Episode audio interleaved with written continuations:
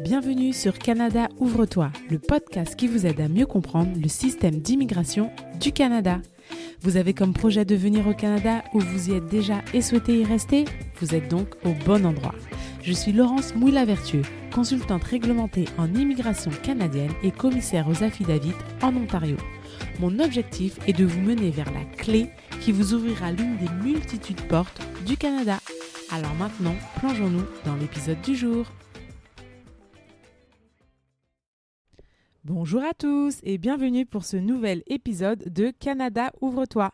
Alors aujourd'hui c'est le dernier jour du mois de juin, c'est aussi le dernier jour du premier semestre de l'année, donc j'espère vraiment que vous n'avez pas lâché vos résolutions, c'est aussi le point justement de faire le point de, sur la mi-année, voir où vous en êtes, euh, quels sont vos avancements, qu'est-ce qui vous reste à faire, euh, quelles sont les choses à rectifier euh, pour pouvoir bah, justement avancer dans vos objectifs ou les, mettre à jour. Mais surtout, ne lâchez rien du tout. Tant qu'on avance, c'est le principal. Alors aujourd'hui, euh, vous savez que d'habitude, euh, je fais toujours un point actualité avant de rentrer dans le vif du sujet. Mais il se trouve que depuis la semaine dernière, euh, les mises à jour de l'immigration sont vraiment en folie. je ne compte même plus le nombre de mises à jour et de nouveaux programmes qui ont été créés depuis cette semaine. Donc c'est vrai que si je fais un point actualité maintenant, je pense que euh, ça va limite durer euh, la durée d'un épisode. Donc, ce que je vais faire, c'est qu'aujourd'hui, on va rentrer directement dans le vif du sujet, mais que je vais sûrement faire un épisode séparé pour vous parler justement de toutes ces nouveautés qui ont été mises en place par euh, Papa Noël, Mr. Fraser, parce que sur ce coup-là, il vous a vraiment gâté. Donc voilà, je vous tiendrai à jour par rapport à tout cela. Et le sujet du jour, c'était être en couple et l'immigration. Concrètement, euh, je vais vous expliquer, voilà, est-ce que quand on est en couple, est-ce que votre euh, partenaire peut vous accompagner au Canada? Est-ce que votre partenaire peut faire partie de votre projet d'immigration? Ou est-ce que euh, c'est un projet qui doit être fait en parallèle, en même temps? Donc voilà, donc ma première, ma première réponse déjà, c'est que il faut redéfinir la notion en fait de qu'est-ce que, que partenaire. Et donc c'est pour ça que euh, la première chose à faire concrètement, c'est de vous expliquer qu'est-ce qu'on considère comme euh, membre de la famille en couple pour pouvoir faire partie du projet d'immigration. Donc déjà, euh, c'est soit il faut être marié, soit il faut être en union de fait, on appelle aussi conjoint de fait. Donc concrètement, être marié, ça veut dire qu'il faut avoir été marié. Euh, il faut que ce mariage ait été reconnu dans votre pays d'origine, mais aussi il faut qu'il soit reconnu au Canada.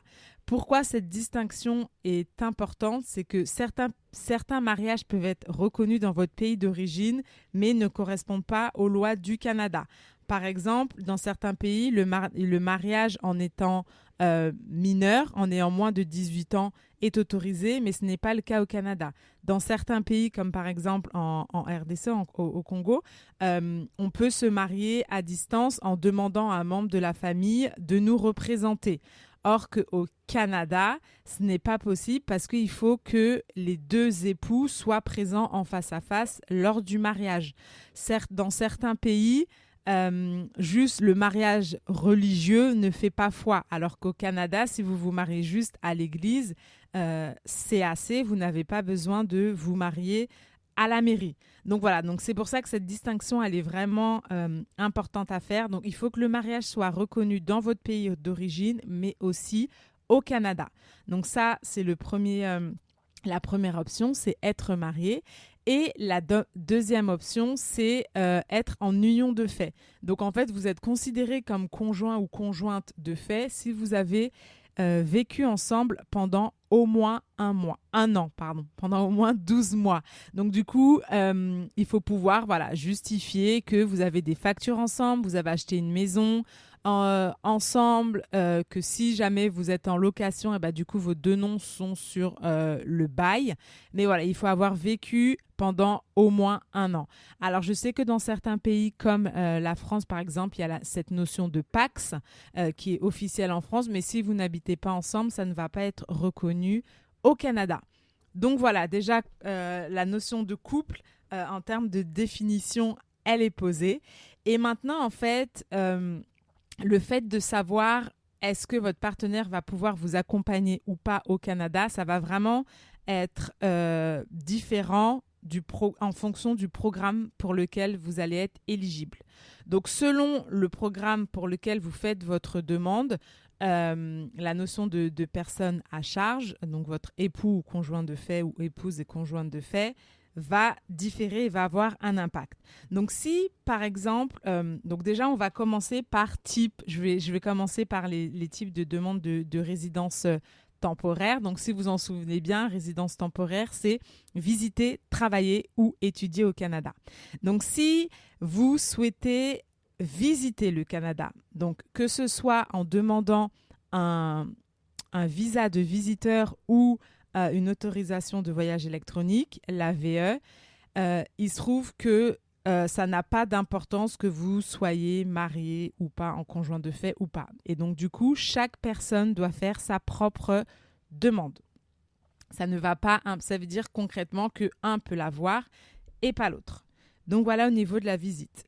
Euh, ensuite, au niveau des études, donc si par exemple l'un de vous deux euh, réussit à obtenir un, permis d'études, et ben du coup le partenaire, donc l'époux épouse conjoint conjointe de fait, va pouvoir obtenir un permis de travail ouvert, c'est-à-dire que cette personne pourra travailler pour n'importe quelle entreprise pour une durée valable euh, pour la même durée que le permis d'études. Donc, c'est-à-dire que si le permis d'études est valable un an, bah dans ce cas-là, le partenaire va obtenir un permis de travail ouvert pour un an. Et si jamais c'est valable trois ans, et bah, du coup, le permis de travail sera valable pendant trois ans. Euh, le partenaire, s'il ne souhaite pas travailler, il peut tout simplement venir en visiteur. Et dans ce cas-là, une fois que vous activez euh, le permis d'études à la frontière, et eh ben le partenaire, comme il compte rester pour une durée de supérieure à six mois, et eh ben du coup, on lui donnera ce qu'on appelle une fiche du visiteur. Ça veut dire que vous aurez un, statut de visiteur, euh, mais vous allez pouvoir rester pour une durée supérieure à six mois. Ensuite, la troisième option euh, en termes de résidence temporaire, c'est travailler. Donc en général, vous savez que, euh, comme je l'avais expliqué dans, l'épisode des fondations sur le permis de travail, c'est que le demandeur principal, son permis de travail est lié à l'employeur. Mais ce qui va se passer pour le partenaire, c'est que lui, le partenaire, va pouvoir obtenir un permis de travail ouvert. Donc concrètement, l'un, le demandeur principal a un permis de travail fermé, mais son partenaire va pouvoir obtenir un permis de travail ouvert. Et donc, du coup, n'aura pas besoin de trouver un, travail au préalable.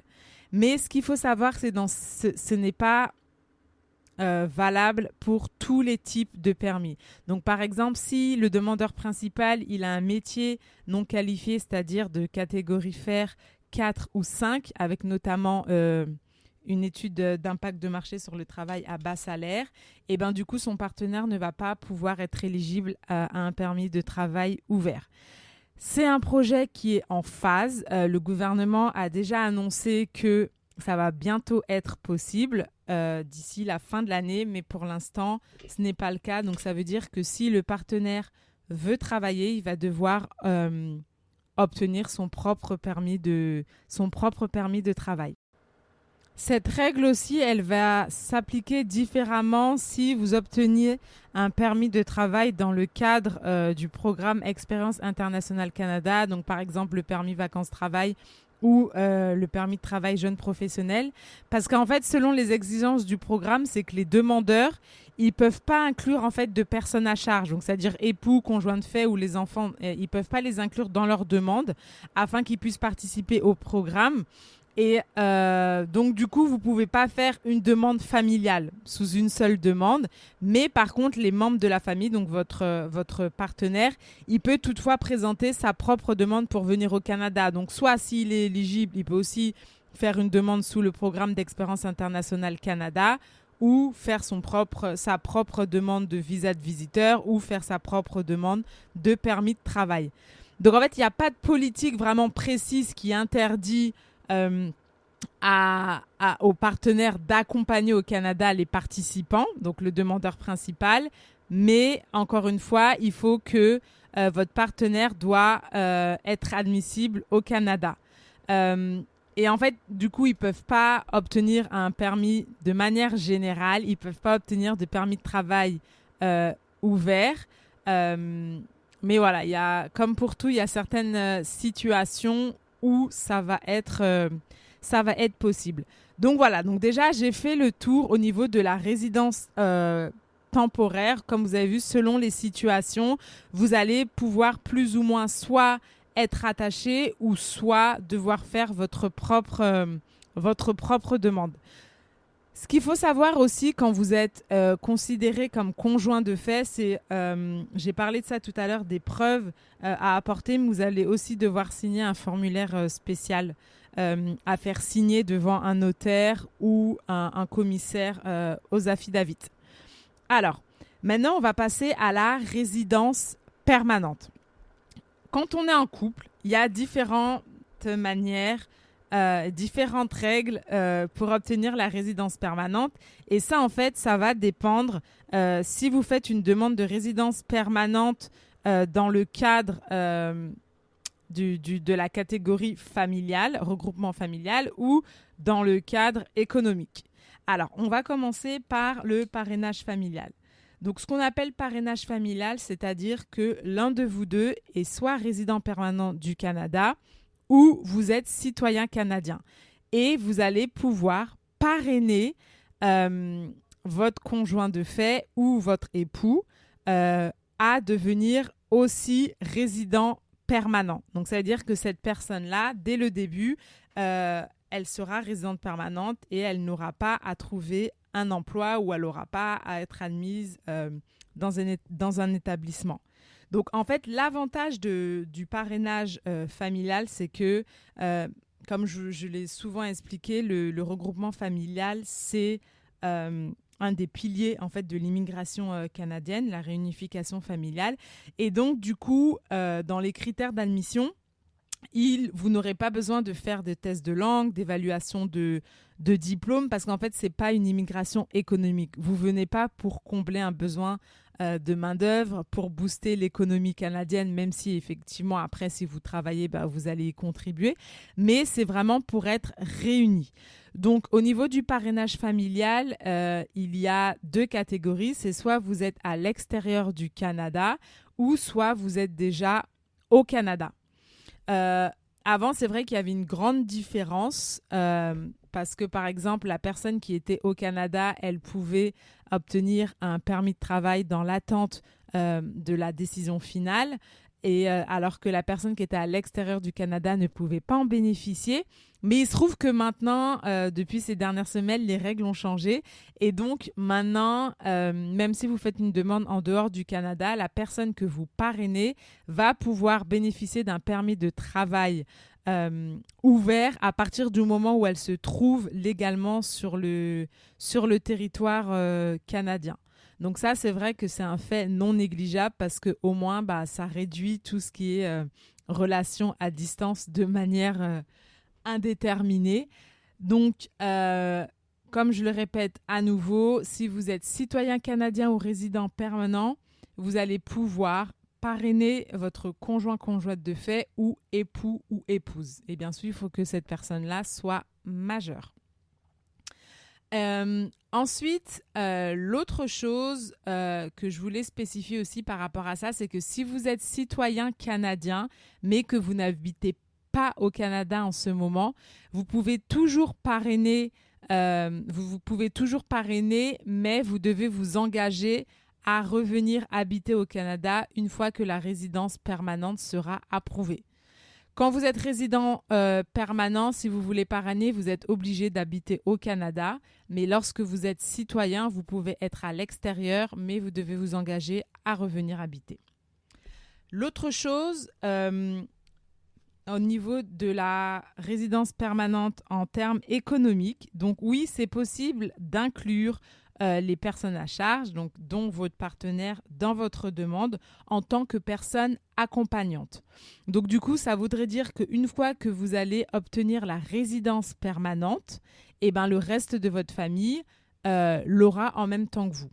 Par contre, la chose à retenir, c'est que pour activer la résidence permanente, euh, c'est seulement vous, vous devez soit arriver tous en même temps, ou soit vous, la personne, euh, le demandeur principal, doit arriver avant. Donc ça veut dire que si vous comptez euh, parrainer votre mari, votre, mari ne peut pas arriver au Canada en avance pour obtenir la résidence permanente. C'est vous qui devez le faire d'abord et ensuite tout le monde arrive. Donc voilà pour la résidence permanente. Concrètement, il y a deux options. C'est soit la réunification familiale ou euh, la résidence permanente dans la voie économique. Enfin, la dernière situation qui peut se poser et que certaines personnes demandent, c'est que, d'accord, si je suis résident permanent, je peux euh, parrainer mon partenaire pour que lui aussi devienne résident permanent, mais est-ce que si je suis citoyen, je peux parrainer euh, mon partenaire pour qu'il devienne citoyen? Alors non. Euh, malheureusement, c'est quelque chose qui n'est pas possible parce qu'en fait, un des prérequis pour devenir citoyen ou citoyenne canadien, c'est d'obtenir la résidence permanente.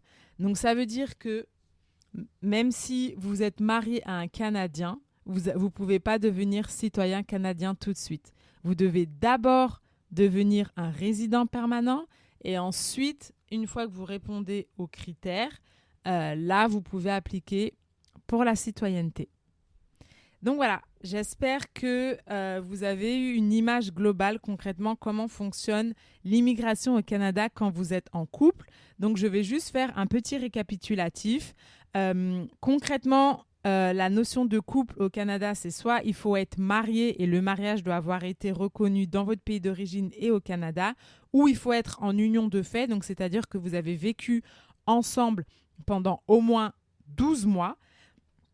Et ensuite, euh, les choses vont être différentes en fonction du type de programme pour lequel vous allez faire une demande, parce que selon certains programmes, notamment dans la résidence temporaire, vous n'allez pas pouvoir être rattaché, vous allez chacun va devoir faire sa propre demande, alors que dans la résidence permanente, si vous êtes dans la catégorie économique, vous allez pouvoir ajouter votre partenaire en tant que personne accompagnante. Et dans ce cas-là, vous allez obtenir votre résidence permanente en même temps ou soit si vous êtes citoyen canadien ou résident permanent, vous allez pouvoir parrainer votre conjoint de fait ou euh, époux, épouse afin d'obtenir la résidence permanente.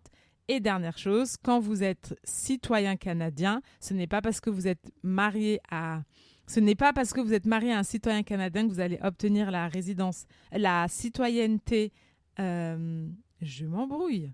Euh, je reprends. Donc ce n'est pas parce que vous êtes marié à un citoyen ou une citoyenne canadienne que vous allez obtenir la citoyenneté. Vous devez d'abord passer par la case résidence permanente. C'est bon, on y est arrivé. Euh, voilà. Donc euh, j'espère que ça vous a donné une bonne idée. Courage si vous êtes en relation à distance. bonne chance aussi si vous comptez mettre en place ce projet d'immigration en deux. Ouh là là, aujourd'hui j'ai un peu de mal. Euh, et puis du coup, bah, je vous ai donné toutes les informations. Donc je vous souhaite une très belle journée. Ici, euh, bah, ce week-end, c'est un long week-end parce qu'en fait, demain, c'est la fête nationale du Canada. Euh, donc du coup, le pays, en fait, il va avoir des activités un peu partout à travers le pays.